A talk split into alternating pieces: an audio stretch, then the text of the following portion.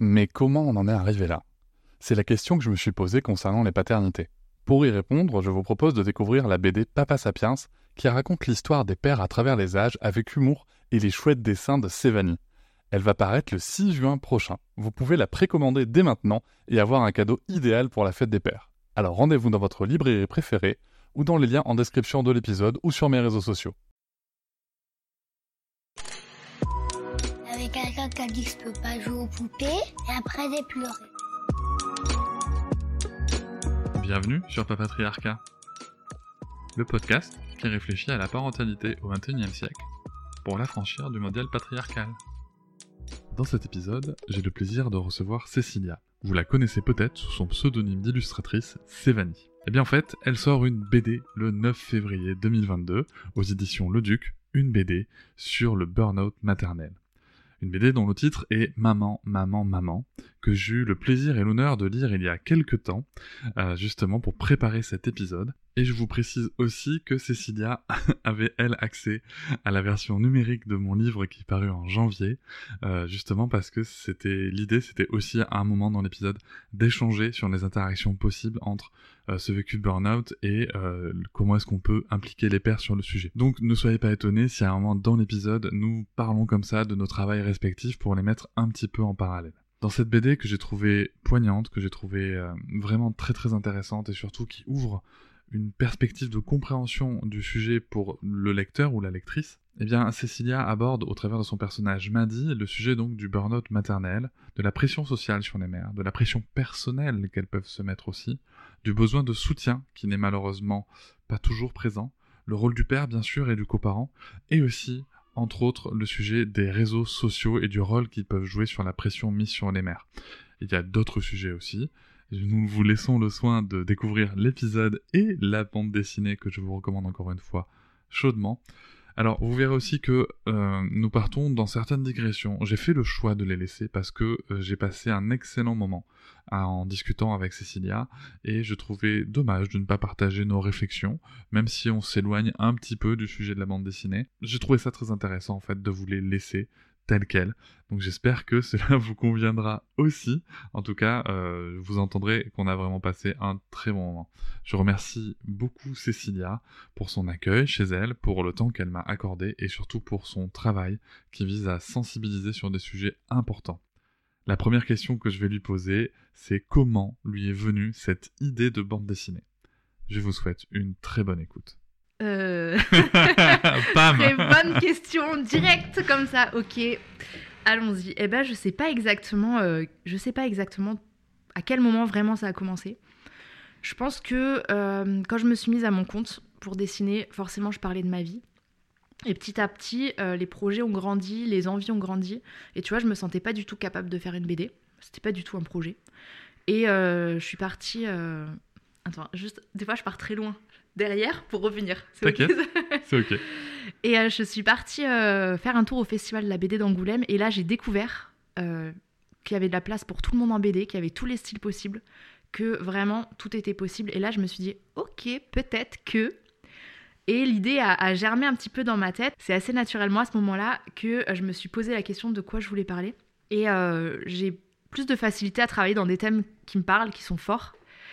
Et forcément, moi, j'ai vécu des choses euh, un petit peu difficiles et je me suis dit, ben, pourquoi pas euh, les mettre en avant J'avais besoin de donner du sens à mon travail, donc j'ai été chercher dans mes expériences et de me dire là, comment je me sers de, de, de mon activité pour faire passer euh, les messages. Moi, ce que je comprends, tu me dis si je me trompe, c'est que tu as besoin que ça fasse sens pour toi, en tout cas. Est-ce que tu est, as besoin d'avoir un lien avec ce que tu produis? Toujours. Toujours. Toujours, vraiment. Tous les projets naissent d'une de, d'une expérience, d'une inspiration de ma vie personnelle ou de ce que je vois en fait. Mhm. Donc, euh, ouais, toujours. Et donc là, c'est tiré de ta vie personnelle? Ouais, c'est tiré de ma vie personnelle et c'est très délicat parce qu'en fait, euh, c'est une mise à nu. Donc je me sens hyper vulnérable en, proposant cette BD et c'est pour ça que euh, j'ai eu besoin d'aller chercher des témoignages, déjà pour venir nourrir mon propos pour amener aussi peut-être des choses que j'avais pas vues parce que ce que je vis bah, c'est pas c'est un burn-out maternel. Mhm. et pour voir si ça correspondait à, d'autres expériences. J'ai été chercher des témoignages. Je m'en suis inspirée. J'ai eu besoin aussi d'inventer une histoire pour euh, alors c'est c'est mon histoire mais c'est assez romancé quand même.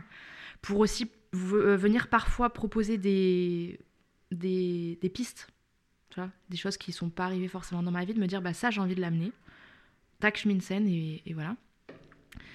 Et euh, j'ai eu besoin que Maddy soit blonde alors que je suis brune, par Eh oui. Euh, c'est une manière de me de m'en détacher. Voilà, et de dire comme ça, vous ne savez pas ce qui est vrai, ce qui est pas vrai, ce qui me concerne, ce qui me concerne pas. Donc c'est moi, mais c'est pas moi. Toi, t'as quand même quatre enfants.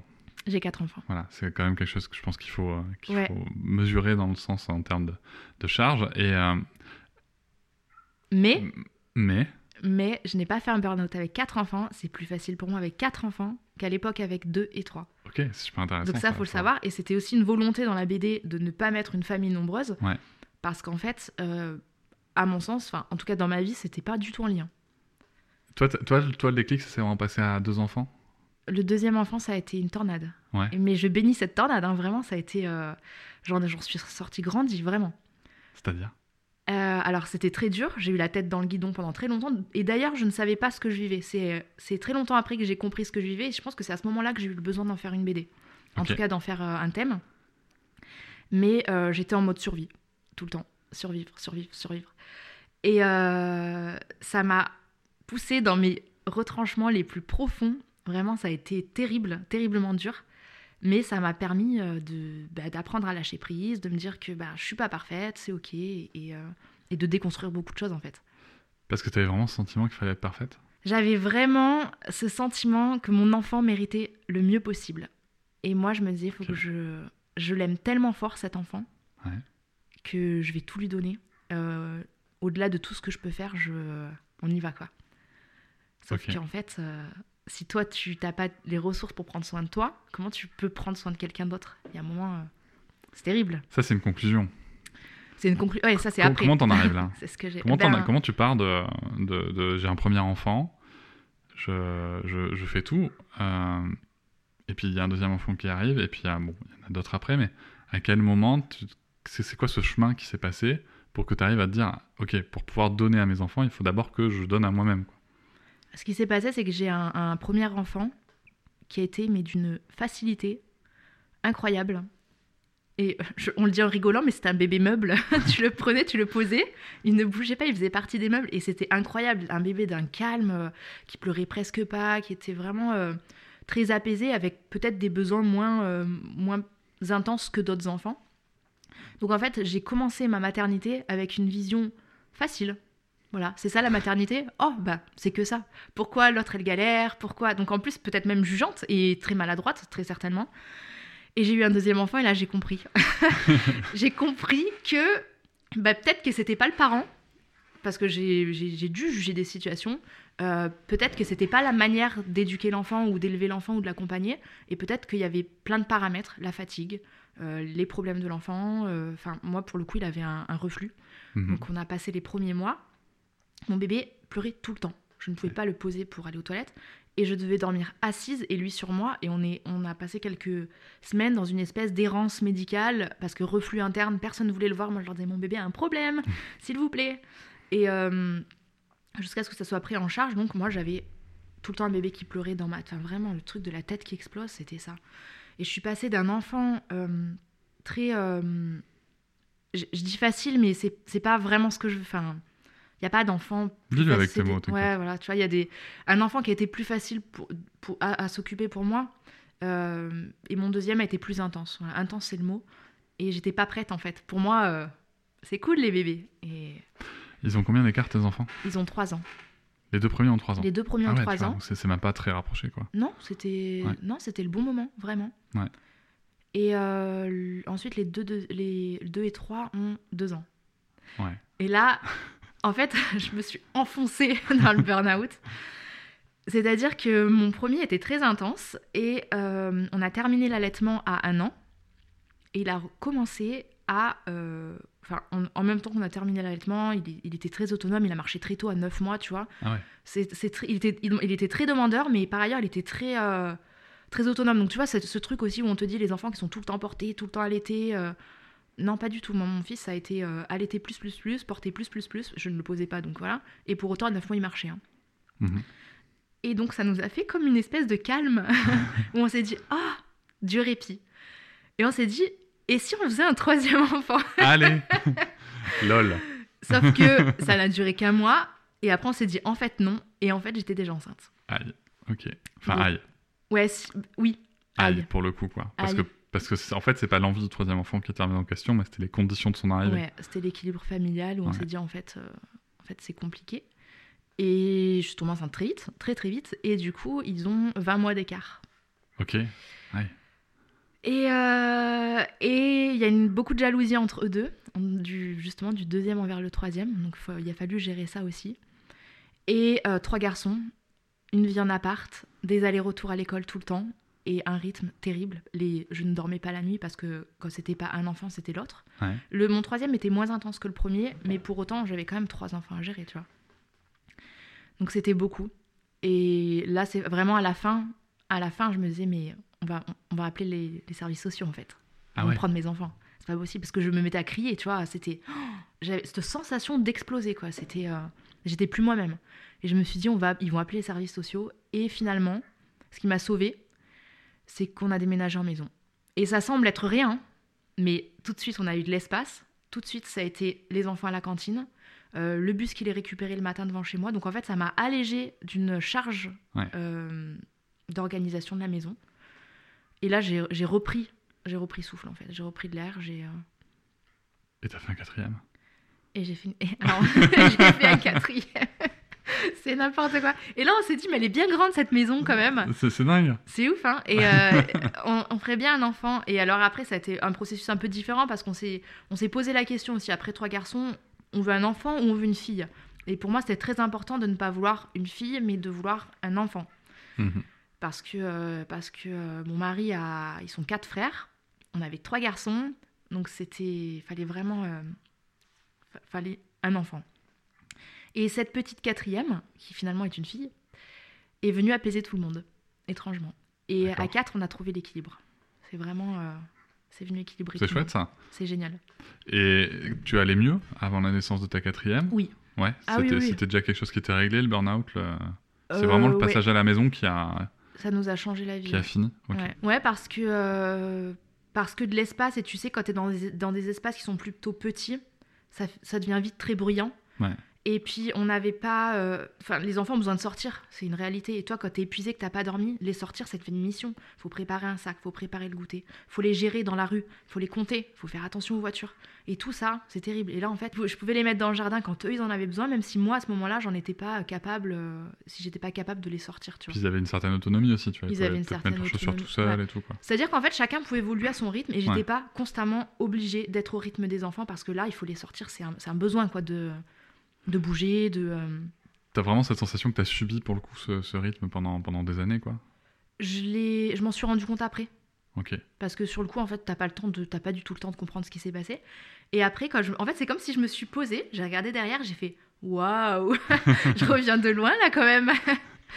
Et euh, ouais, c'est, j'ai- pas compris. Et en fait, tu vois, parce qu'on parle souvent de, en ce moment du, de la dépression postpartum, et c'est très bien, c'est hyper important qu'on qu'on le mette en avant. Mais je trouve que c'est quand même assez différent avec le burn-out. C'est-à-dire que je me suis jamais sentie malheureuse. Ouais. Je me suis, euh, je me suis même pas posé la question de savoir si j'étais heureuse d'avoir mes, malheureuse d'avoir mes enfants et tout. Vraiment, j'étais, je me sens, c'est- je vais aller loin, mais je me sentais pleinement épanouie. Je me sentais à ma place. Ouais. Je me sentais pas du tout en décalage ou triste ou. euh, Dans un rôle très sacrificiel quand même. Oui, mais tu me- à l'époque, tu me demandais, je te disais pas que je me sacrifiais. Ouais. Pas du tout. J'étais euh, à fond, à 3000% dans ma maternité. Et je me suis posé une question récemment. Je me suis dit, avec le recul, si maintenant je devais avoir si je redevais avoir une quatrième ou un cinquième, étant consciente de tout ça, le fait de prendre soin de soi, tout ça, est-ce que je serais capable de faire différemment? Eh ben, tu sais quoi, je suis même pas sûre. Mais tu sais, dans mon podcast, il y a, y y une question que bah, pour coup, je te poserai pas, euh, qui est souvent, je dis aux gens à la fin, en fin d'épisode, euh, qu'est-ce que tu dirais à, à toi il y a des années avant de devenir parent? Et euh, bien souvent, les gens, sont- les gens me donnent une réponse, et, et après, je leur dis, est-ce que tu t'écouterais? Ils me disent, non, je crois pas. Mais, et ça montre bien aussi, enfin, Mm. ce que je veux faire ressortir avec cette question, c'est que souvent, quand on regarde notre parcours, on a tendance à se juger, à se dire qu'on a Ouais. été trop bête, pas assez ceci, trop cela. Et c'est de bien comprendre que ce parcours, c'est aussi ce qui fait ce qu'on est devenu. Exactement. Et, euh, et que peut-être, peut-être hein, qu'il y a des manières d'accompagner, mais qui sont au-delà de l'individu, tu vois, et qui sont plus so- dans la société. Mhm. Et que toi aussi, tu collais, je pense, à, à une image qu'on peut se faire de la mère et de la maternité. Complètement. Et je vais revenir un petit peu euh, sur, euh, sur tes débuts de maman et sur justement le, le contenu de ta BD. Il y a, euh, donc ton héroïne m'a dit, Oui. qui, qui, qui donc qui est maman, qui, est, qui a un deuxième enfant. Apparemment, sa vie de mère était merveilleuse avec un, un seul enfant. Oui. Ok. Elle a son deuxième enfant et tout se complique. D'accord? Ouais. Et puis il y a les pleurs, et puis c'est plus difficile, et puis euh, il y a la surcharge.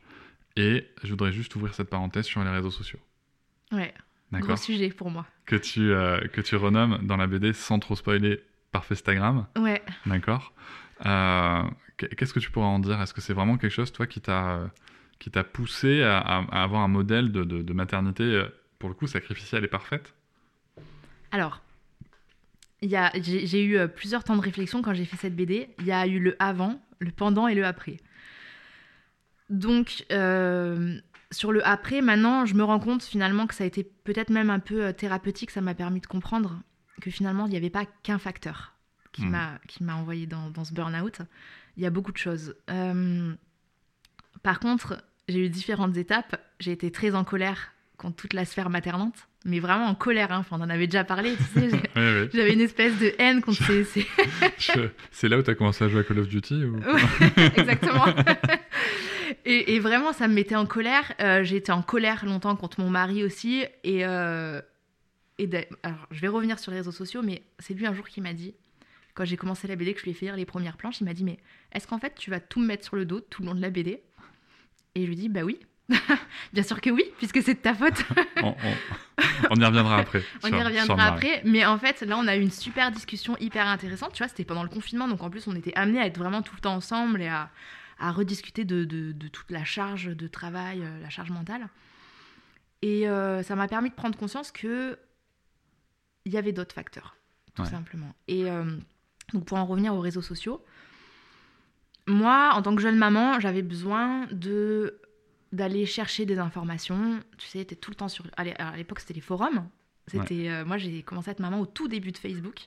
Donc, les groupes, les groupes Facebook aussi, il y avait beaucoup ça. Et, euh, et donc, on cherchait les infos et je me suis assez rapidement retrouvée dans le maternage. Moi, j'ai été élevée dans une famille où, euh, si tu. Enfin, allaiter, en tout cas, c'est la norme.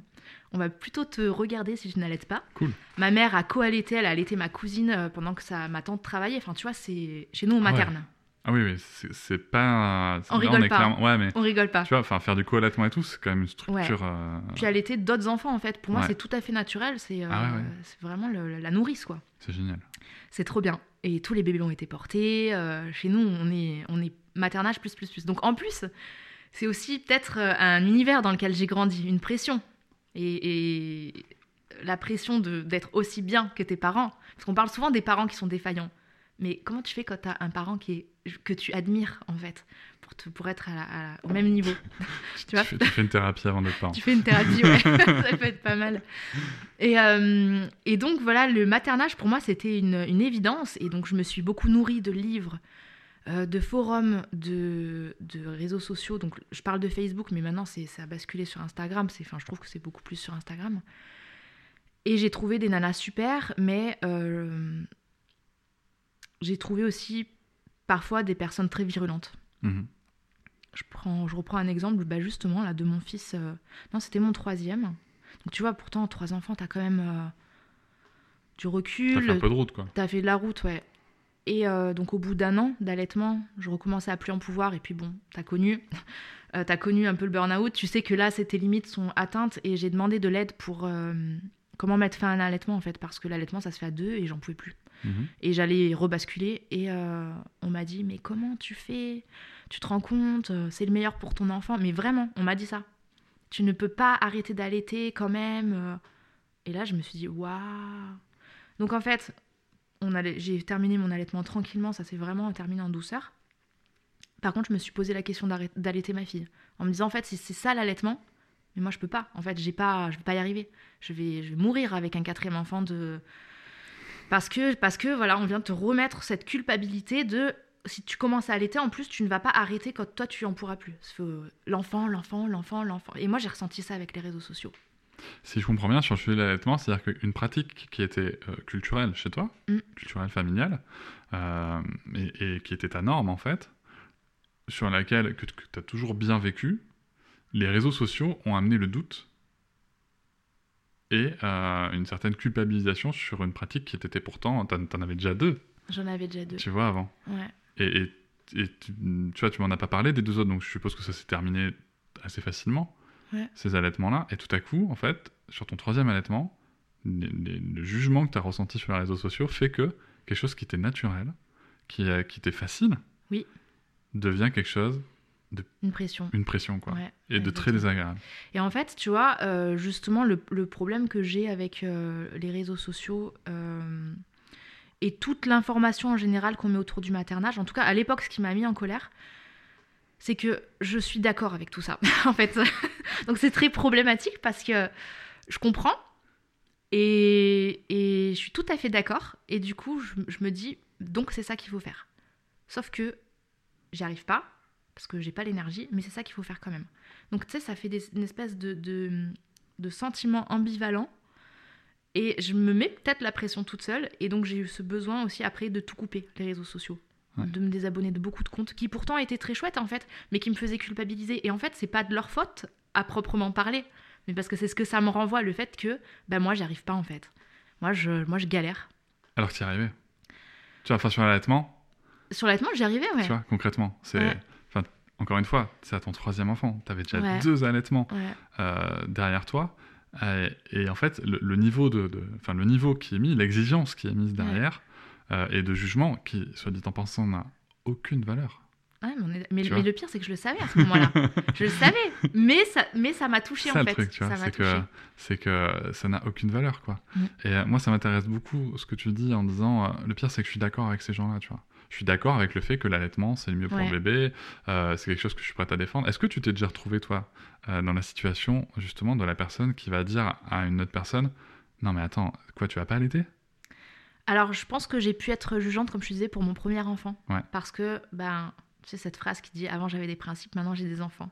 Moi, pour mon premier enfant, ça me l'a pas fait, ça me l'a fait au deuxième. T'as gardé tous tes principes, quoi, à fond. J'ai gardé mes, mes principes, mais par contre, j'ai compris, donc je me suis en fait. euh, ouais, mais c'est pour ça que je te disais en- en- en- au début que ça m'a ça m'a fait grandir et que je changerais rien. Parce qu'en fait, je serais restée cette. Excuse-moi, mais cette connasse jugeante. Bah, tu vois, mais heureusement que ça m'est arrivé. Mais quel genre de personne je serais aujourd'hui si j'avais pas pu comprendre ça, en fait? Donc Ouais. c'est une chance. Et euh, je sais plus ce que c'était ta question. Non, mais c'était est-ce que tu avais été justement dans la posture Ah oui. de, de la personne qui va euh, juger Oui, je- quoi? sur, la, sur mon premier allaitement, oui. Et en fait, euh, sur mon premier enfant, pardon, oui. Je pense, hein. Euh, après, c'est pas dans ma nature profonde, mais je pense que j'ai pu avoir des, des incompréhensions qui ont fait que. En plus, tu vois, ces jugements, c'est pas toujours une volonté d'être méchant ou quoi. Souvent, c'est des incompréhensions.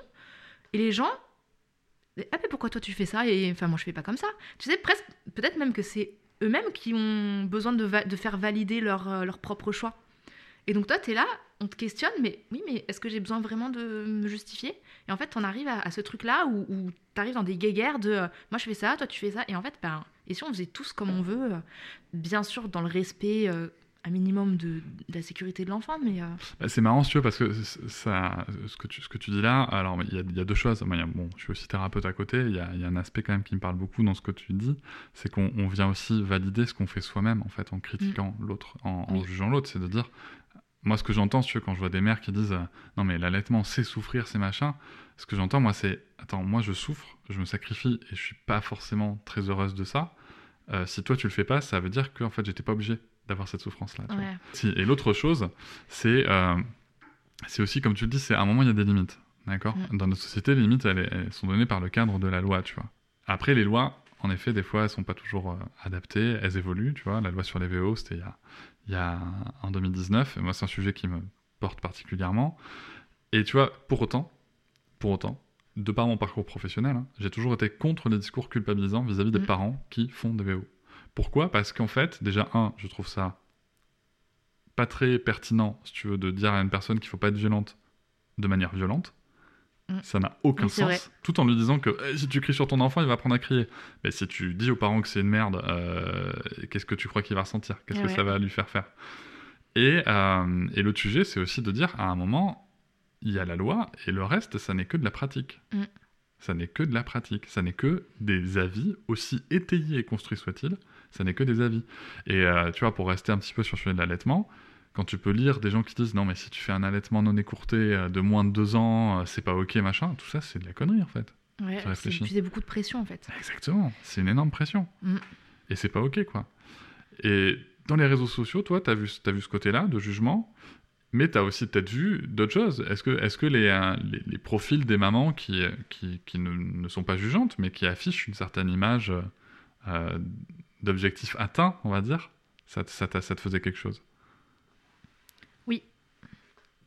Parce qu'en fait, euh, un parent qui va faire, euh, je- j'en parle dans la BD, mais une activité avec son enfant, il a rien fait, il, lui passe- il partage juste son petit moment euh, de bonheur. Et en fait, bah, toi, ça te renvoie que bah, toi, t'aurais bien aimé faire ça, mais qu'aujourd'hui, t'as pas l'énergie et que donc, fail, quoi, t'es pas à la hauteur. Tu te sens comme une merde? Je me sens comme une merde. Parce Ouais. que parce qu'en fait, j'aimerais bien faire ça, mais aujourd'hui, je suis pas capable. Et, et c'est ça qui est, qui est, qui est douloureux sur, sur Internet, c'est que les gens, ils sont. En fait, moi, j'avais une, vis- une vision un peu noire parce qu'il y a des, il y a des, euh, il y a des extrêmes dans les, dans les, dans les militantes euh, et les militants et dans les combats en général, il y a toujours des extrêmes. Mhm. Et euh, donc il y a ces extrêmes, mais il y a aussi tous les autres, et les autres, ils ont rien fait de mal en fait, juste ils kiffent leur vie. mais Exactement. ça te renvoie, ça, ça peut te renvoyer euh, à tes propres failles, et du coup c'est ça qui était violent, et c'est ouais c'est difficile aussi. Mais c'est pour ça qu'à ce moment-là, j'ai décidé de donner tous mes livres sur, tout, ce que, je connaissais. Et de toute façon, j'avais déjà intégré toutes ces notions, donc j'avais pas besoin de les garder. Je les ai transmis parce que je me suis dit que ça peut faire du bien. Et je regrette pas de m'être construit sur ça, tu vois. C'est pour moi des choses hyper importantes. Mais à ce moment-là, je voulais plus en entendre parler. Je sais, ok, et maintenant, en fait, je vais arrêter de voir la théorie. Et maintenant, je vais, faire un peu plus freestyle. Et le truc, c'est que hum, toutes ces choses qu'on voit, ça m'obligeait, entre guillemets, ça me, ça me faisait intellectualiser tout ce que je faisais, tu vois.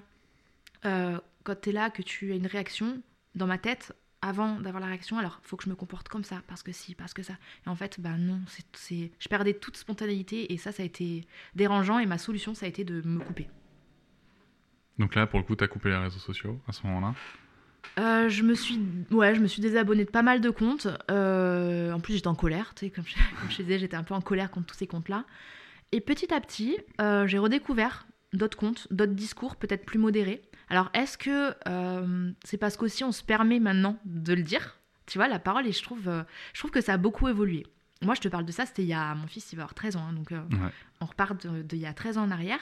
Et je trouve que ça évolue. Maintenant, on peut tout aussi bien montrer ce qu'on réussit, mais tout aussi bien montrer ce qu'on réussit pas. Et ça, je trouve ça hyper important, tu vois. Tu vois, moi, sur les réseaux, euh, moi, je partage des activités que je fais avec ma fille. Je partage aussi, tu vois, des fois quand c'est difficile. Mais, euh, tu vois, quand, quand c'est difficile, en fait, ce que j'expliquais en des questions-réponses, c'est qu'en fait, je partage, tu vois, après, je- je- j'explique, voilà, c'était chaud, euh, tu vois, ça a été très compliqué avec Sarah, un gros moment de crise, et moi, j'avais pas d'énergie. Mais en fait, vois, c'est que, pour moi, la grosse différence, c'est qu'en fait, sur le moment, sur le moment, bah, la grosse différence pour moi, c'est que quand je fais un truc où je ressens beaucoup de joie, j'ai envie de la transmettre, j'ai envie de la sûr. partager. Et donc, et j'ai mon téléphone pas loin. Et il y a plein de fois aussi où j'ai pas mon téléphone, tu vois, il y a plein Mm. de choses positives que je montre pas non plus. Ouais. Mais par contre, quand c'est pas un moment positif, pour elle ou pour moi ou pour les deux, en fait, si tu veux, ça me vient pas à l'esprit de, dire, je vais, allez, je vais montrer que c'est la Mais merde, bien- youpi, regardez-moi, hashtag malheureux, tu sais. Non. Hashtag vie de merde. Hashtag dans ta face la parentalité, tu vois. Non, tu vois, je le fais pas. Mais bien sûr, et tu vois, ben ça c'est pour ça que c'était important pour moi d'en parler. Et j'ai eu besoin aussi quand même dans cette BD, je, je, sans spoiler, j'attaque les réseaux sociaux de plein fouet, Ah oui, mais aussi j'apporte quand même beaucoup de nuances. Ouais. Euh, et je trouvais ça important de dire qu'à ce moment-là, ça te renvoie toi à quelque chose, mais que la réalité derrière ce qu'on voit les réseaux sociaux, ce qu'on voit sur les réseaux sociaux, est peut-être tout autre. Et Mhm. que et ça, tu vois, avec le recul, je me suis dit bah c'est pas si terrible que ça les réseaux sociaux. Et même maintenant, j'adore les réseaux sociaux, vraiment. Pour, pour moi, c'est un outil, si tu veux. C'est un outil Ouais. euh, qu'il faut utiliser. Après, euh, c'est- aussi le côté thérapeute qui parle, mais si tu vois, quand tu me dis euh, ça me renvoie à mes failles, ouais, enfin, ça renvoie à ce que tu penses être des failles. Oui.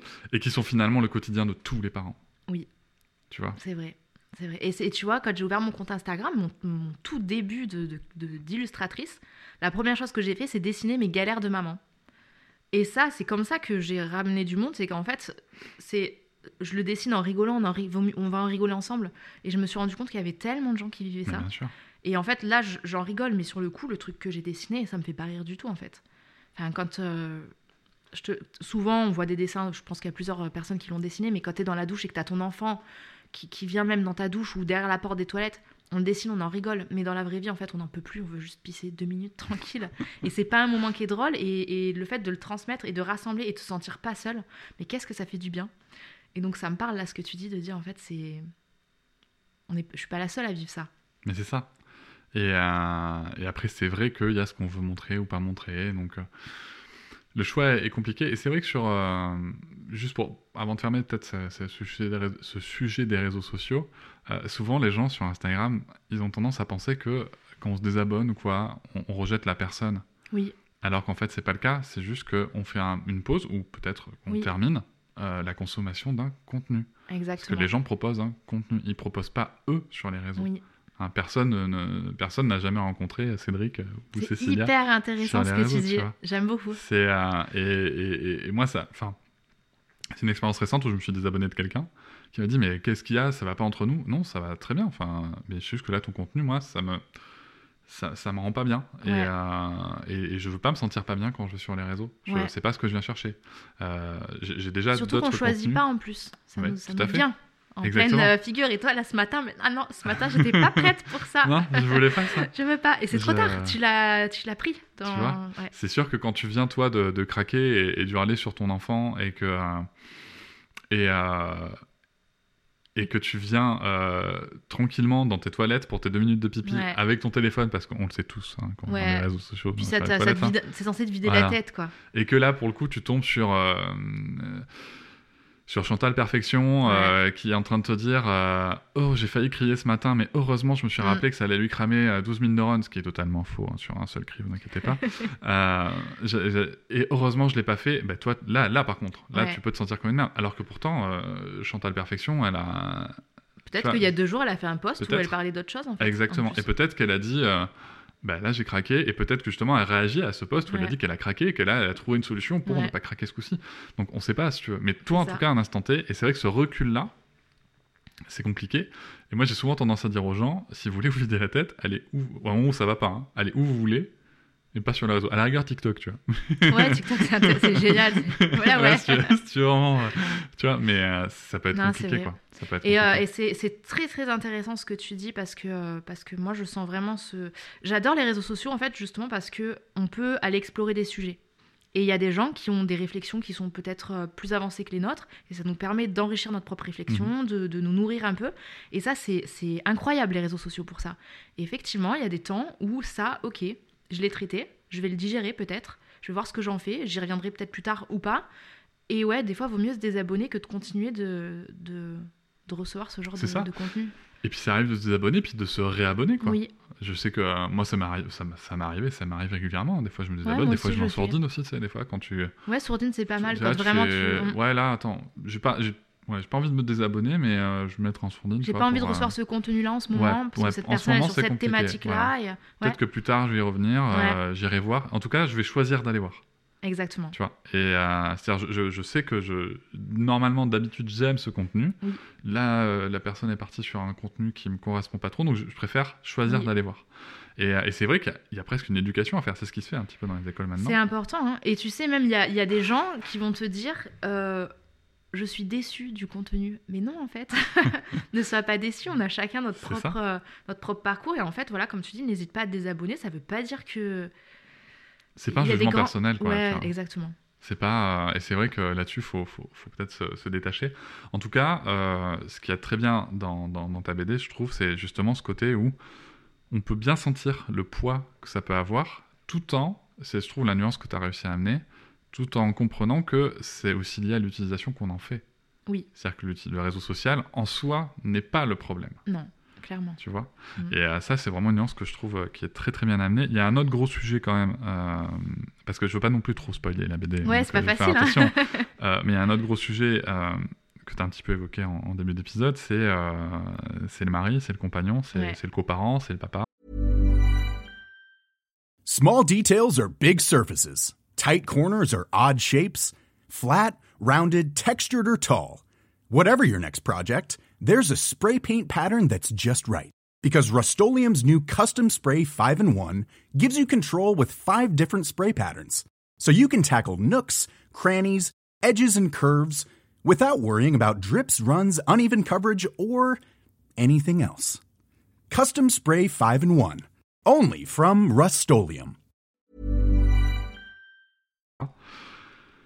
Euh, gros sujet Gros sujet, ouais, fallait en parler là. voilà. Euh, parce que tu vois, tu disais euh, tout à l'heure, enfin, depuis le début de l'épisode, tu dis ça m'a amené beaucoup de choses à gérer, beaucoup de choses à, gérer. Plein de fois, j'ai eu envie de te couper en disant mais attends. mais, tu sais que j'y pensais moi aussi. Hein. oui, oui. mais, mais tu l'as fait, tu les as fait toute seule tes quatre mais enfants. Oui, franchement, à, se demander des fois, hein, parce que je me sentais tellement plus impliquée que lui. Et c'est difficile de pas spoiler la BD. on peut un peu. Hein. On peut un peu parce que de toute façon, euh, la BD c'est l'histoire de Maddy, c'est pas exactement la mienne. Euh, mais en fait, j'étais euh, j'étais tellement investie et il se sentait tellement à côté de la plaque que si tu veux, moi j'y vais parce que je fais ce qu'il y a à faire et toi si tu comprends rien, et là on va pouvoir parler de ton livre, eh ben démerde-toi parce que moi il y a des choses à faire, je l'ai fait et toi ben, prends le truc en, chemin quoi. Et, euh, et, sauf que bah, le papa, euh, selon euh, son parcours, selon comment il est, là où il en est, bah, il est largué. Et c'est pas mon rôle de, bah, de l'éduquer, en fait. Et c'est pour ça que ton livre est très bien. Un papa qui parle au papa. Et, et hum, à ce moment-là, moi, mon mari, savait pas comment faire, peut-être, et euh, peut-être que je lui laissais pas la place, probablement. Aussi, Ce sont des choses qui arrivent. Parce que lui, en fait, il est dans nos disputes, c'est parce que c'est le langage de sourd, c'est tu prends pas ta place, et moi je dis ça, et lui me dit tu me laisses pas la place. Donc comment on fait?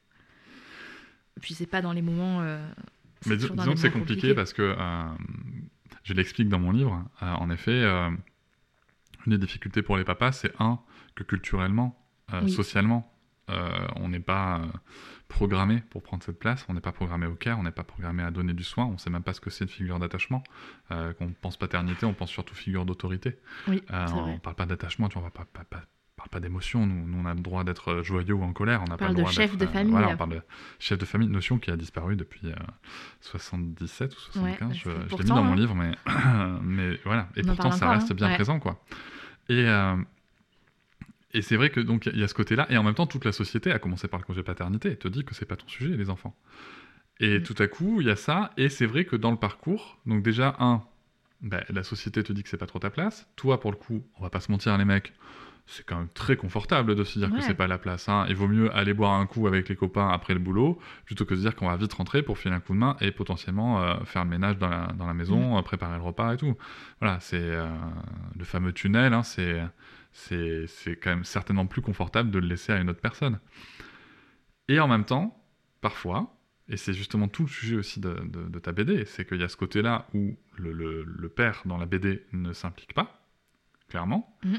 mais il y a aussi le côté où, ouais, mais est-ce que s'il s'implique ou quand il s'implique, est-ce qu'il se prend pas non plus un mur en face dans la tronche parce que euh, la pratique est pas la même aussi? Parce que euh, parce que c'est pas assez bien parce que ah mais tu maîtrises pas parce qu'il y a aussi un décalage de compétences fatalement oui. tu vois sur le sujet.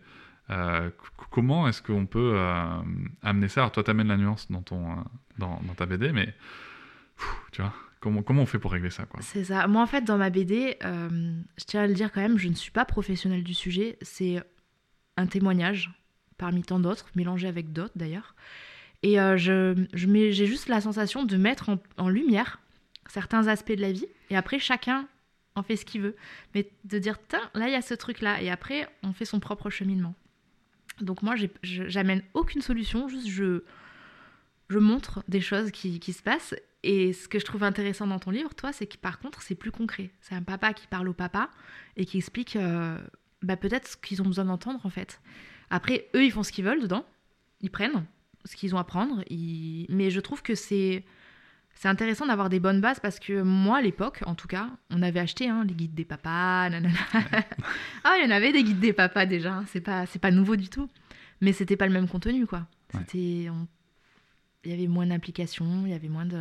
Donc c'est ça que j'aime bien dans ton livre. C'est, c'est, des vraies clés. Et après, chacun fait ce qu'il veut. Euh, bah, c'est vrai que. C'est du euh, concret c'est vrai que sur ce sujet-là, euh, il y a.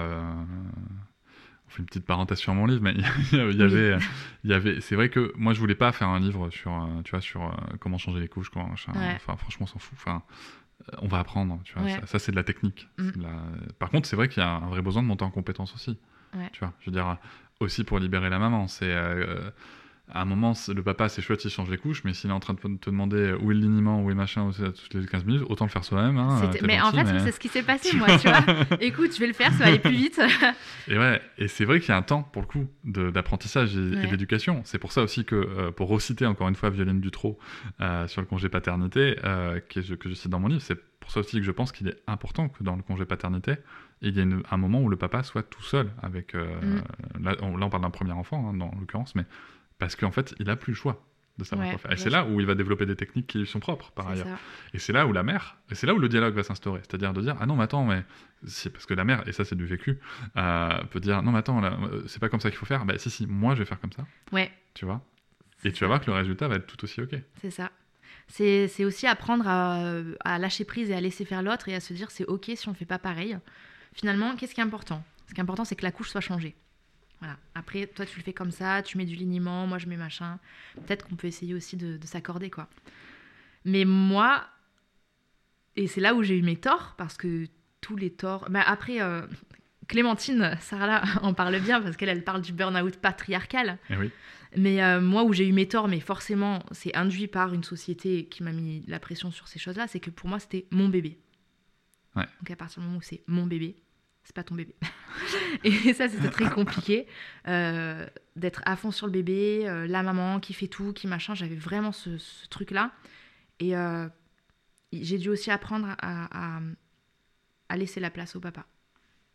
Ouais, c'est vrai que c'est quelque chose qui, qui est très compliqué, qui a été très mal analysé en France, hein, avec la psychanalyse, sur le fait que le père devait avoir ce rôle de séparateur, alors que c'est pas du tout ça. C'est juste qu'en Mm. fait, il faut, il faut avoir plusieurs figures d'attachement. Mais c'est parce que, enfin, on va, on va extrapoler un tout petit peu et on va expliquer que c'est parce qu'on est passé d'une parentalité isolée à une parentalité qui était communautaire euh, dans, dans- dans l'espèce. Et, euh, et forcément, euh, forcément, ça amène des comportements qui sont pas attendus et dont les femmes, les mères, sont les premières victimes, puisque construction patriarcale. Eh oui. Et, et l'autre sujet aussi, pour le coup, que j'évoque aussi dans mon livre, qui est important, selon moi, c'est le décalage entre ce qu'on va appeler le mum shaming. Parce qu'en Oui, fait, on a des vécus qui sont totalement différents, tu vois. Ouais. Et, euh, et je pense que c'est important que tous les mecs, et, et- et- et- parce que les mères, elles, le, le, le voient bien, mais les mecs, eux, le comprennent pas forcément, c'est que aujourd'hui, les femmes sont jugées quand elles deviennent mères et quand elles sont mères sur tout ce qu'elles font. Oui. Quoi que tu fasses. hein. C'est-à-dire que même si tu fais ton allaitement de deux ans, euh, Ah oui, il y a un oui. truc qui va pas aller, il y a un truc qui va pas aller, euh, la méthode de sevrage, tout ce que tu veux. Bref, il y a un truc qui va pas aller, tu seras jugé, ou tu n'auras pas donné biberon, donc tu seras jugé, ou tu seras pas allé travailler, donc tu seras jugé. Enfin voilà, les mères sont jugées, et les pères. Quelque chose qui est Adulé. s'appelle- qui s'appelle le dad Le blessing. grand papa. Voilà, Euh, dès, dès que tu fais un truc, c'est génial. C'est-à-dire que même quand tu fais un mauvais nœud de portage, c'est un papa qui porte. c'est un trop papa mignon. qui porte, c'est trop mignon. Ouais. Alors que le même nœud mis sur une mère, oh, non mais là ça va pas du tout. Tu là. comprends, c'est hanche. C'est pas assez nanana. soutenu, non mais c'est pas possible. Ouais. Et euh, on, bon, on revient un peu sur le réseau là, mais oui, mais tu vois. mais c'est important. C'est ouais. important de connaître cette, euh, cette Mm. différence de réalité, je pense, et, euh, et c'est quelque chose qui vient jouer énormément. Et euh, c'est vrai que ces clés-là, elles n'existaient pas en fait encore euh, dans des livres pour les pères. Et, Non, euh, c'est ça. Est-ce que tu penses que toi, c'est un, contenu qui aurait pu aider Maddy, enfin avec son mari, pour, pour, pour l'aider à, pour aider son mari à comprendre ce que pouvait Je pense que c'est. ouais. vivre sa, sa, sa femme à ce moment-là? En fait, je trouve que c'est intéressant euh, de le lire en amont.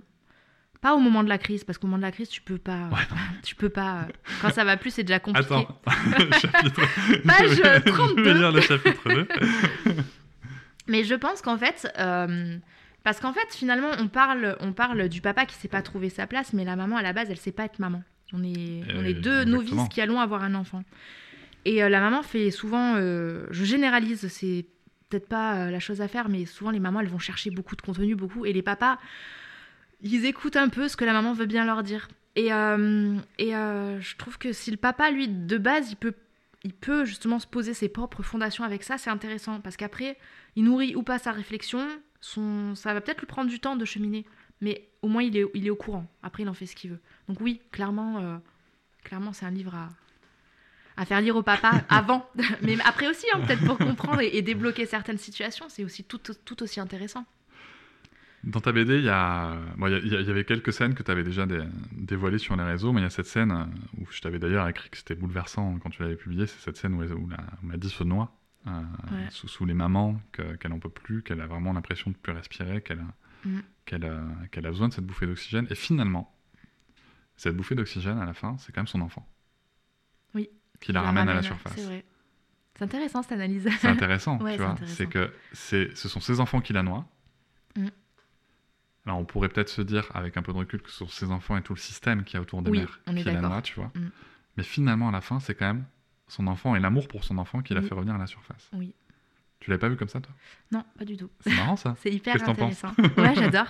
J'adore et j'ai mis un point d'honneur dans la BD aussi à, à- à faire en sorte que que qu'on voit qu'elle aime ses enfants Oui, en fait et que c'est Tout à à fait c'est des, des choses qui sont tout à fait euh, différentes de pas y arriver et de ne pas aimer son enfant. On peut euh, aimer très fort ses enfants et, ne, et être à bout en fait et, euh, et dire des gros mots et euh, se dire bah je suis pas ta mère par exemple Mhm. et euh, c'est- ouais c'est intéressant. Mais je pense que de toute façon si on se met dans cette situation c'est par amour. tout à fait. Je repense à. Je, je décrirai pas la scène dans le détail hein, pour pas trop spoiler, mais tu parles aussi des phobies d'impulsion, dans, Ouais. qui est un gros gros sujet, encore beaucoup trop tabou sur la parentalité. Et, euh, et c'est vrai qu'il y a ce côté aussi, quand on sort de la phobie d'impulsion, moi j'ai déjà connu la phobie d'impulsion en tant que parent, hein, et, euh, et c'est vrai que quand on en sort, l'amour il est toujours là, et on se, et on se déteste en fait aussi. Mais c'est ça. C'est dingue. Le poids de la culpabilité à ce moment-là, Mais oui, il est terrible. Et en fait, je pense que la phobie d'impulsion, euh, encore une fois, je suis pas pro, hein, mais c'est juste le moment en fait où c'est tellement trop Mm. que ton cerveau il, il s'échappe vraiment. C'est fou. tu pars. Et moi, j'avais très peur par contre. J'ai Ouais. vécu vraiment le fait de, de- de ressentir ça, ça me faisait peur. J'avais tellement peur de passer à l'acte, de me dire mais en fait, euh, c'est quoi l'étape d'après Tellement que je suis à bout, c'est est-ce que c'est est-ce que je me tue? Est-ce que je tue mon enfant? Est-ce que je m'échappe? Est-ce que euh, il va se passer quoi en fait? Tu fais comment quand t'en peux plus? Et que et que tu- à un moment c'est plus fort que toi en fait pour c'est l'instinct de survie même tu vois. Il y a un côté aussi, euh, tu vois, pour le coup, euh, quand tu dis je fais comment, euh, j'allais te répondre là, tu vois, euh, j'allais te répondre très rapidement, euh, bah t'en parles, t'en parles, tu vois. Mm. Mais Maddy, elle, elle a des amis aussi dans la BD et elle, elle en parle pas, Ouais. Ouais, c'est vrai. pas tout de suite en tout cas. Pas tout de suite, parce que, parce que alors déjà, moi, par rapport à ma propre expérience, je l'ai, je l'ai pas, je m'en rendais pas forcément compte. Et c'est dur de verbaliser quelque chose dont, enfin, Maddy, elle a l'air de s'en rendre compte, mais euh, c'est aussi, c'est aussi euh, admettre qu'on n'y arrive pas, Et oui, le dire, tu vois. Et euh, ouais, c'est compliqué d'en parler. Et puis, je, je peux parler de moi, parce que je ne vais pas parler trop de Maddy, mais c'est un peu, on est un peu la même. mais souvent, moi, j'ai eu la sensation d'en parler, mais que de toute façon, les mots ne suffisaient pas. Un, un mot ne pouvait pas décrire. C'était le mot n'est pas aussi, aussi puissant que la, que la douleur et la détresse dans laquelle je suis. Ce mot-là, il est minime par rapport à ce que je vis. Et c'était aussi pour ça que j'ai eu envie de faire cette BD, pour me dire, c'est c'est pas un mot qu'il faut, c'est une BD entière. Et je sais même pas si ça suffit, tu vois. Mais parce que c'est tellement, c'est tellement trop que je crois que même si tu dis ça va pas, les gens ils comprennent pas en fait. Enfin, et, et moi-même, j'ai peut-être des fois je comprends pas euh, l'ampleur de, de la, de la difficulté de quelqu'un qui me dit bah ça va pas trop, parce que c'est, ouais, c'est un truc de fou en fait. En même temps, ça veut dire quoi Ça va pas, tu vois? Ouais, ça veut tout dire, ça veut rien dire. Je pense que tu vois, c'est- vraiment quelque chose qu'on pourrait euh, creuser, ça. Euh, c'est quelque chose dans lequel je me suis dit dans ta BD. Je crois d'ailleurs qu'à un moment, ça un, c'est un petit peu questionné. En tout cas, moi, je l'ai perçu comme un questionnement de, de cette question est-ce que ça va? Euh, À un moment, la question, c'est peut-être se dire comment tu vis ta parentalité? Est-ce que tu es fatigué Comment tu te sens? Enfin, est-ce que tu dors? Tu vois, parce qu'en fait, on, Ouais. on est tous. Enfin, pour les gens qui ont déjà eu des enfants, on les connaît ces difficultés. Peut-être Mm. qu'au lieu de demander si ça va, c'est est-ce que tu arrives à dormir? Ouais. Tu vois, aller Et, chercher ces euh, infos-là, quoi. Et, et tu vois, c'est pour ça que j'ai pas réussi, moi, à ce moment-là de ma vie, à comprendre que c'était ça n'allait pas. Parce qu'en fait, j'aimais mes enfants, parce que j'étais très contente d'être maman, parce que euh, j'étais heureuse. C'est c'est fou à dire, mais j'étais complètement heureuse. J'avais des moments très difficiles, mais j'étais heureuse. Et du coup, ça n'allait pas, mais non, ça va, je suis heureuse. C'est pas grave. Mais si, en fait, c'est très grave ce que tu es en train de vivre, tu as besoin d'aide. Et il y a aussi une chose euh, qui est compliquée, je trouve, c'est comment tu aides les gens qui vont pas bien? Parce que à ce moment-là, même si quelqu'un euh, comprend et t'aide, qu'est-ce que tu peux faire? Tu vois, c'est pas facile. Moi, par exemple, je passais pas le relais pour mes enfants. À personne. Je suis une mère psychopathe, personne qui touche mon bébé. et c'est dur d'aider quelqu'un. Et, donc après, on apprend qu'il y a d'autres manières d'aider les gens. On- je sais pas, euh, on va pas spoiler. Mais il y a d'autres façons d'aider les gens, d'être présents dans leur vie. Peut-être juste de passer du temps ensemble aussi, ça fait du bien. Ouais. Mais comment on aide les gens qui vont pas bien? Ça aussi, c'est ça, ça. Je trouve que ça met mal à l'aise. Enfin, il y a des sujets qui mettent mal à l'aise parce qu'en fait, tu ne sais pas quoi faire. Et des fois, en fait, juste de pouvoir en discuter, ça fait du bien. De se Mm. sentir compris. Moi, Écouter, souvent, euh, pour euh, reprendre un peu ta question, moi, la question que moi je me pose, bon, en fait, j'ai un peu la réponse de par mon métier, mais euh, c'est comment on aide quelqu'un qui ne t'a pas demandé d'aide? Aussi. Tu vois? Oui. Parce que aider quelqu'un qui va pas bien, à partir du moment où quelqu'un que tu aimes te demande de l'aide, peu importe ce que tu vas faire, Oui, c'est ça, vrai. ça va l'aider, tu vois. Mais Oui. quand quelqu'un, euh, tu vois, qui, qui, qui, qui ne te demande pas d'aide, parce Ouais. que c'est aussi toxique hein, de, de, de, Ouais. s- de s'immiscer dans, dans, dans la vie de quelqu'un et tu peux, tu peux d'ailleurs venir le bousculer à un moment où il n'est pas prêt à, être, euh, à, accueillir cette aide, tu vois. Ouais. C'est très compliqué comme. euh, C'est intéressant ce que tu dis parce que je ne demande jamais d'aide. je, sais que, je sais que ça, c'est un truc qui est vraiment, ouais. je, je fais. Mais parce que on a aussi tendance à confondre ce dont on a besoin. En Ouais. fait, quand on est parent, on n'a pas besoin d'aide. Tu vois, on- parce que quand on dit t'as besoin d'aide, ce qu'on entend c'est je sais pas faire. Alors qu'en fait, c'est pas de l'aide dont on a besoin, c'est de soutien. Ouais. Et le soutien, c'est pas forcément s'occuper de ses gosses. Mm. Le soutien, c'est euh, ta mère, ta voisine, euh, ton mari, Ouais. qui, euh, qui, qui va dire Ok, t'as besoin de quoi? Est-ce que t'as besoin euh, de te reposer? Si t'as besoin de te reposer, ben, euh, là, moi, je vais m'occuper de tout le ménage, de tout le linge, de, Mm. de faire à manger. De, je vais, je vais, de quoi est-ce que je peux te décharger par rapport à ce que tu es prête à me concéder ou pas Oui, c'est ça. et après, c'est vrai que c'est pas rigolo, tu vois? C'est pas forcément rigolo de se dire, je vais. Quand, quand- Enfin, même si j'ai pas cette expression et que je l'ai déjà redéfinie dans plein d'épisodes, donc je vais pas revenir dessus, mais pour le mec qui veut, le mec de base qui veut aider sa femme entre Ouais. guillemets, euh, en fait, t'aides pas forcément ta femme en, euh, en lui prenant les seuls moments agréables qu'il y a avec les enfants quand il faut jouer avec eux. Ouais. Non, C'est pas vrai. hein. forcément ça l'aider, tu vois. Mm. Tu vois, c'est pas ça la charge mentale en fait. C'est pas Non. prendre les seuls moments agréables avec les enfants. Ah oui. Au contraire. Ouais, c'est intéressant ce que tu dis. Tu vois Ouais. Et c'est là où le mot soutien est, euh, est différent, je trouve. C'est très différent, ouais.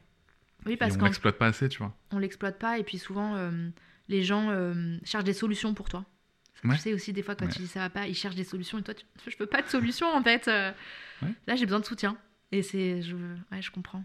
C'est quelque chose que, que je développe souvent quand, dans, dans, dans mes, dans mes séances avec mes clients quand, quand, je, quand je parle des relations toxiques et que je leur explique euh, ce que c'est la position de sauveur. Euh, mon petit aparté sur le sujet, euh, dans ce qu'on appelle le triangle de Karpman, il y a la, la position de sauveur et un- un- une des clés pour ne jamais être dans cette position toxique, c'est toujours s'assurer d'avoir le consentement de la personne pour, pour, euh, pour intervenir, pour l'aider, Ouais. pour la soutenir. Et souvent, euh, les gens me disent Ouais, mais attends, euh, la personne, elle se plaint, elle se plaint. Ben ouais, elle se plaint. Elle a besoin Ouais. de se plaindre. Elle n'a pas besoin que tu lui trouves des solutions, à ce moment-là en tout cas. Mm. Elle te demande pas des solutions, elle te demande juste de l'écouter. quoi. Ouais. De, de, de, de, de- de- par amour, par amitié, par ce que tu veux. Juste de la laisser se décharger, de déposer ce colis-là. Puis en plus, souvent, on est, on est capable nous-mêmes de trouver nos propres solutions à partir du moment où on a un endroit où on peut. euh, Tu vois, je reprends l'exemple de, euh, de la fin de mon allaitement. Ouais. À ce moment-là, cette question de dire comment on fait pour arrêter l'allaitement, c'était. J'aurais pu le continuer. En fait, moi, à ce moment-là, ce que je voulais, c'est être moins fatiguée. Bien sûr. Et j'avais pas besoin qu'on me dise, euh, nana, qu'on me- déjà qu'on me culpabilise. Mais en réalité, je sais même pas si j'avais besoin de solutions à proprement parler, mais peut-être juste de me dire, c'est ok en fait, tu galères, ça va aller, et quoi que tu choisisses, quelle que soit la solution que tu choisisses, ça ira. Il n'y a pas une solution toute prête. euh, Tu vois, sur l'allaitement, j'ai une amie euh, qui s'appelle Anaïs, qui, euh, qui elle compte les instants de bonheur. Il y a pas longtemps, elle a, elle a mis un post qui, euh, où elle, elle- elle a écrit, alors peut-être pas mot pour mot, mais de mémoire. c'est pas parce que je me plains que mon allaitement est difficile que je vais arrêter mon allaitement. Ouais, exactement. C'est juste, là, c'est pas facile. J'ai besoin que ça sorte. J'ai besoin qu'on m'écoute. C'est tout à fait ça, parce que quand tu dis ça, mon allaitement est difficile, les gens vont te dire, bah arrête, pourquoi tu donnes pas le biberon? Mhm. Pourquoi si? Mais non, en fait, c'est c'est juste, ouais, c'est juste dur. C'est juste dur. C'est juste dur là, en fait. Ouais. Là aussi, tu vois. Parce que c'est pareil, tu vois, sur un allaitement qui, est- qui va durer 9 mois, si, Mm. si, si tu passes un mois difficile, bah, ça reste un mois difficile, tu vois. Sur 9, c'est un neuvième, quoi. C'est- con à dire. hein. Ouais. Quand, tu vois, quand je le dis comme ça, c'est très con, mais. Oui, on mais sait que voilà. c'est pas si facile en réalité, mais, mais en fait, tout à fait, des fois, on a. Puis c'est dans ces moments-là qu'on a besoin aussi d'être entendu. pour euh, pouvoir continuer si c'est notre choix en fait. Et est-ce que le mari, pour le coup, euh, est-ce que le mari aussi, c'est quelqu'un qui, écoute Ou est-ce que c'est quelqu'un, euh, en tout cas pour, pour, euh, pour toi, est-ce que ça a été un- quelqu'un qui, a écouté Ou c'est quelqu'un qui qui comprenait pas Ou comment ça se passait les relations euh, sur le sujet? Il, m'écoutait beaucoup. Par contre, il n'a pas pris l'ampleur du problème, ça c'est sûr. Et ce qu'il y a aussi, c'est qu'il me... Il me soutenait dans mes choix. Alors comment dire ça? J'ai jamais eu de frein à mon allaitement, à ma manière d'éduquer mes enfants. Donc ça, c'était assez confortable pour moi.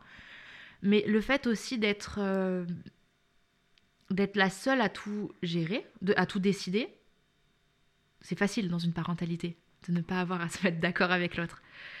Mais du coup, c'est aussi difficile parce que tu es tout seul à, tout gérer. Je pars sur autre chose, hein, complètement. Non, mais c'est bien, c'est que tu as la pression, de- t'as la pression aussi du- Ouais. de la responsabilité en fait. T'as la pression de la responsabilité, mais du coup, c'est c'est un peu confortable quand même, parce que tu fais ce que tu veux. Tu veux le porter beaucoup, tu peux le porter, c'est ok. En fait, il, compre- en fait, il comprenait mes choix. En fait, je pense qu'il comprenait mes choix et qu'il ne saisissait pas l'ampleur du problème et, euh, et le besoin de participer. Parce que pour lui, en fait, je gérais. Je gérais vachement bien. Et euh, presque, il aurait pu se dire, mais qu'est-ce que je vais apporter de plus, en fait? On aurait dû gérer à deux, quoi. C'est ça surtout.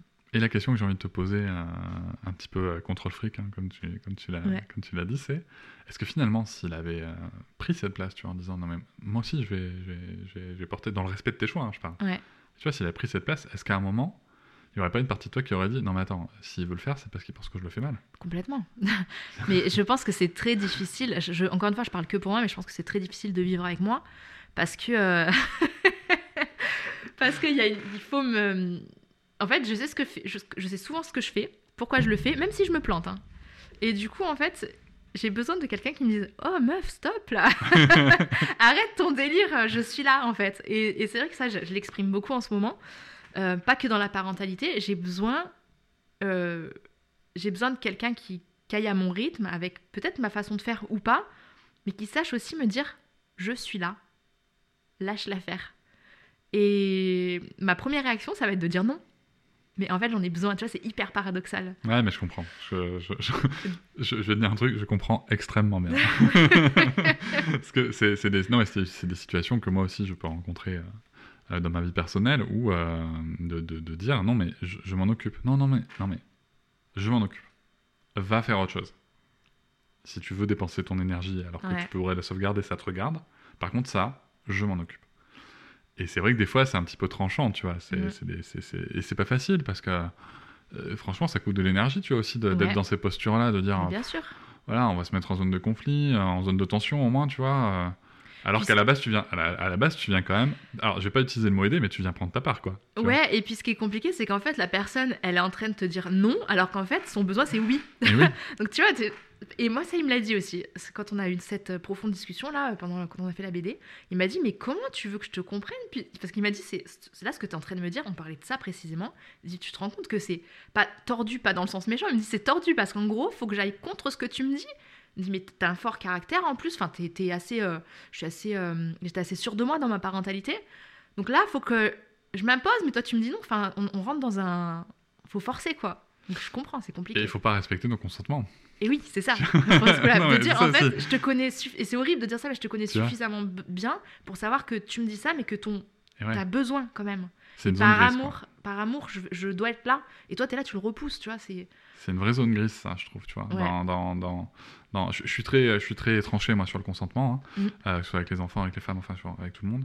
Mais c'est vrai que dans des, dans, des constructions comme ça de, de couple, euh, nota- enfin, notamment de couple, c'est vrai qu'il y a des zones grises comme ça où on sait, on connaît bien l'autre et on sait que l'autre, des fois, il a besoin de lâcher et que, et que pour lâcher, mais des fois, il faut un peu le pousser à lâcher, tu vois. ouais, C'est tout con. C'est tu vois, j'ai- donné des exemples tout bêtes. C'est la différence entre offrir à sa compagne un, un truc pour un massage, tu vois, qu'elle a plus qu'à réserver, Ouais. et lui dire le massage est réservé, tu y vas tel jour à telle heure. ouais, parce qu'on n'ira jamais au massage. Exactement. Tu connais le délire. Hein, on va jamais le faire. Tu Ouais, vois? Et, et- et c'est toute la différence. Et c'est exactement ça, tu vois. C'est le truc de dire, et par rapport à ma façon d'être, j'ai besoin de quelqu'un qui, qui me dise stop, tu t'assois, je le fais. Et moi, je vais me débattre un peu, non, je le fais. Et là, en fait, il faut un temps pour dire, ah bon, bah c'est pas si terrible en fait. Ok, allons-y. Et peut-être même après apprécier. Mais ça demande ouais, de, de- de faire du forcing et d'aller peut-être au-delà du consentement. J'ai une dernière question à te poser quand même sur ta BD, euh, Cécilia. Qu'est-ce que t'aimerais Alors moi, moi, personnellement d'abord, je, la- je la recommande beaucoup euh, à toutes les mères et à toutes les mères en devenir. Euh, je pense que c'est important, que ça, moi je pense vraiment que c'est un, un- un cadeau à faire aux personnes Ah ouais qui ont un projet de bébé. Ouais. Je me posais la question, tu Je vois. pense elle, est- vraiment- elle fait pas peur? Je pense, non, disons plutôt qu'elle remet les choses à leur place pour moi. Hein. Je pense que c'est un cadeau. Je pense que tu vois que ça sera beaucoup plus facile de l'accueillir en tant que maman, qui- pour une personne qui va être maman, que pour une personne qui est dans l'état de Maddy, par exemple. Tu vois. Ouais, ça peut être. euh, Grave, tu vois. ça fait écho, ça peut Euh, être dur. je pense aussi très sincèrement que ça peut être aussi, euh, ça peut faire du bien à des mères qui sont, euh, qui vont, qui commencent à aller mieux, tu vois, sur un état, Ouais. qui ont reconnu cet état et qui commencent à aller mieux, et ou à des jeunes, ou franchement à des jeunes mères quoi, qui, qui commencent ou qui vont être mères. Je pense aussi très sincèrement que c'est quelque chose à partager avec les pères, les coparents. Euh, faut comprendre ce qui se passe. Euh, moi, je la trouve. euh, c'est con de dire ça, mais je la trouve très complémentaire avec mon livre. mais oui, mais oui, mais je suis tout à fait d'accord. Non, non, c'est pas con du tout. C'est Hyper intéressant. et voilà, si tu devais, toi, synthétiser en, en quelques mots, en deux, trois phrases, le message que tu veux passer aux mères, en tout cas, on va spécifier sur les mères, avec cette BD. vous êtes des super mamans. Vraiment, c'était la volonté de cette BD. Vous êtes des super mamans et, euh, et euh, à partir du moment où on fait du mieux qu'on peut, ben le reste c'est pas pas très important. Et euh, peut-être faudra le mettre avant, mais dans ce que tu disais, le fait de la transmettre, c'était vraiment une volonté pour moi que ça soit un support. Tu vois que ça genre ah regarde cette scène, ça te parle Et je voulais vraiment que ça puisse ouvrir le dialogue en fait. Après chacun l'apprend comme il veut, mais euh, le- ouvrir le dialogue avec les personnes qui comprennent pas ou qui soient euh, les proches, amener du réconfort aux personnes qui le vivent, c'était vraiment la volonté de. Donc je, je De lui souhaite, euh, je lui souhaite de finir dans les toilettes de plein de gens, parce qu'on sait que c'est là Il que, paraît. Les, que les messages Il passent le paraît, ouais.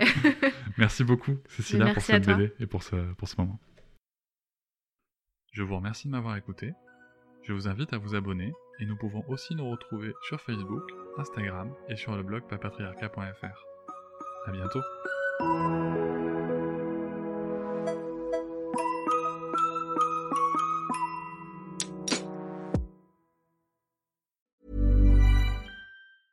Small details are big surfaces. Tight corners are odd shapes. Flat, rounded, textured, or tall. Whatever your next project, there's a spray paint pattern that's just right. Because Rust new Custom Spray 5 in 1 gives you control with five different spray patterns.